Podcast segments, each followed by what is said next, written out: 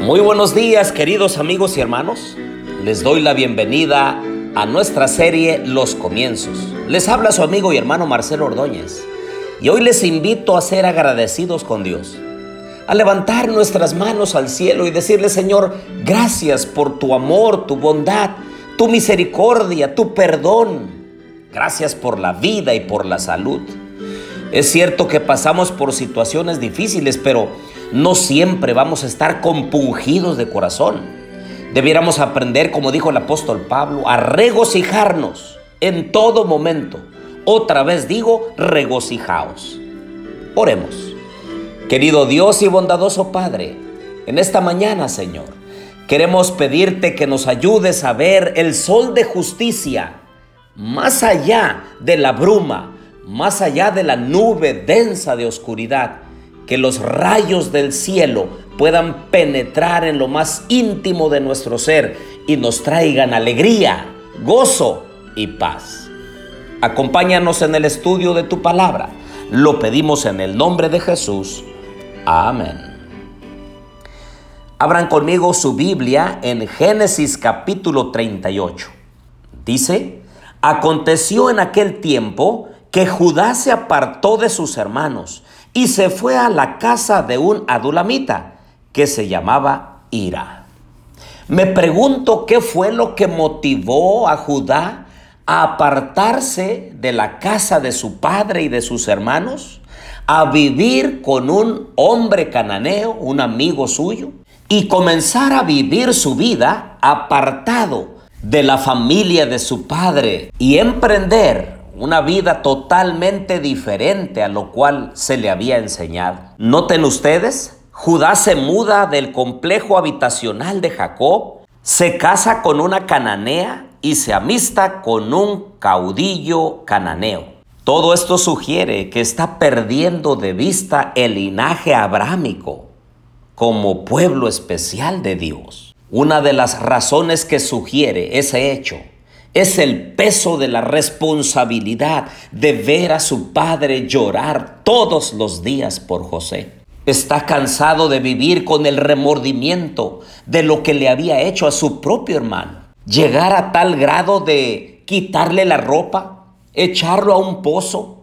Y cuando él está clamando por ayuda y por perdón, sus hermanos junto con Judá están comiendo allá arriba en la boca del pozo no siendo suficiente, lo sacan del pozo, lo venden con unos madianitas por 20 monedas de plata. Y mientras su hermano se va alejando y llorando y gritando, ellos prestan oídos sordos a su clamor. Ah, queridos amigos y hermanos, puede ser que uno de los que nos está escuchando en esta mañana pueda tener en su corazón tristeza y dolor por lo que ha hecho. Puede ser que piense que ha hecho tanto mal que no merece el perdón de Dios. Mira lo que dice Primera de Juan, capítulo 1 y versículo 9.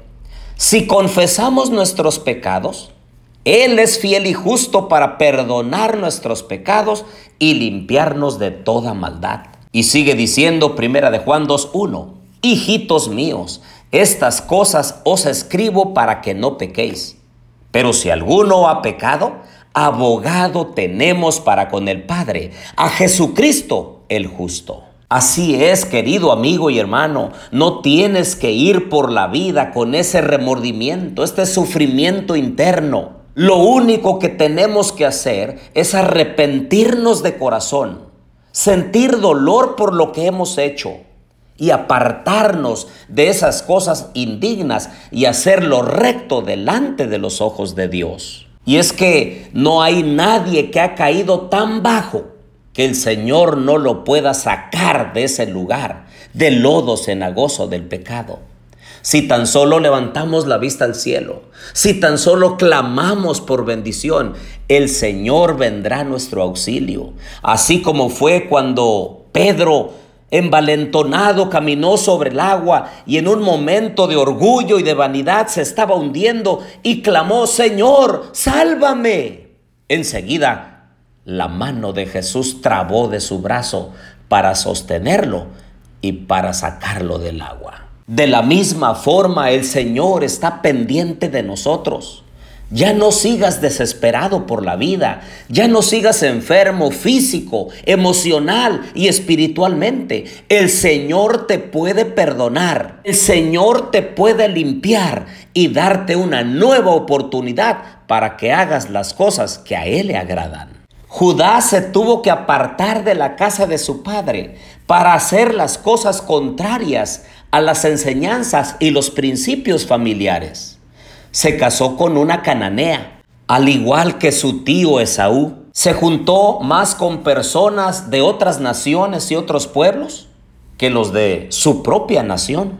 Participó de actos incorrectos, cosa que su padre jamás aprobaría.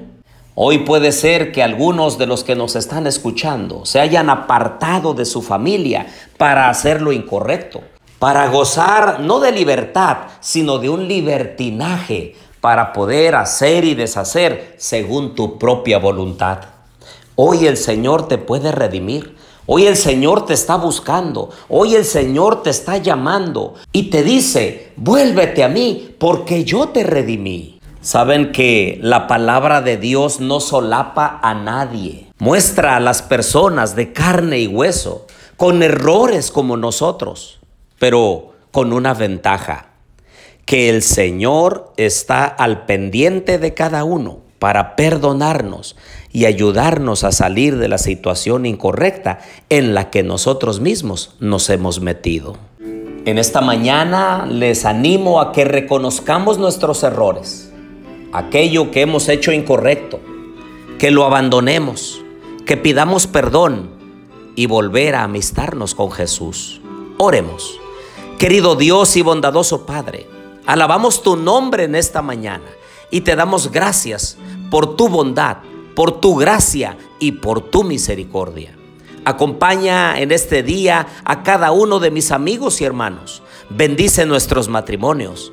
Bendice a nuestros hijos y a nuestras hijas, los que están cerca y los que están lejos de nosotros. Ayúdanos, Señor, a hacerlo recto delante de ti. Gracias, Señor todo lo agradecemos. En el nombre de Jesús. Amén.